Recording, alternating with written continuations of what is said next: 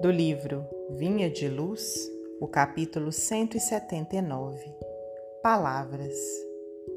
Da mesma boca procede bênção e maldição.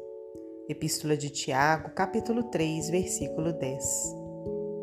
Nunca te arrependerás de haver ouvido cem frases pronunciando simplesmente uma ou outra pequenina observação, de evitar o comentário alusivo ao mal, qualquer que seja, de calar a explosão da cólera, de preferir o silêncio nos instantes de irritação, de renunciar os palpites levianos nas menores controvérsias, de não opinar em problemas que te não dizem respeito, de esquivar-te a promessas que não poderias cumprir, de meditar muitas horas sem abrir os lábios, de apenas sorrir sempre que visitado pela desilusão ou pela amargura, de fugir a reclamações de qualquer natureza,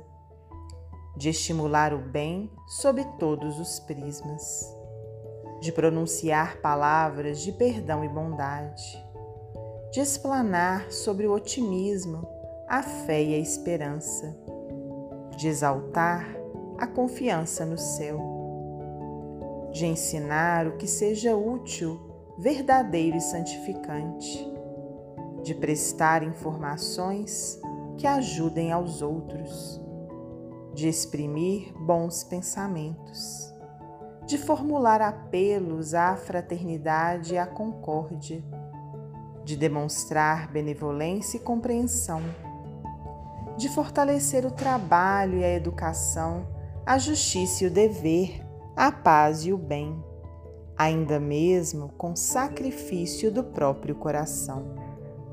Examina o sentido, o modo e a direção de tuas palavras antes de pronunciá-las.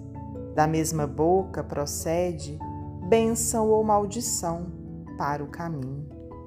Emmanuel, psicografia de Francisco Cândido Xavier.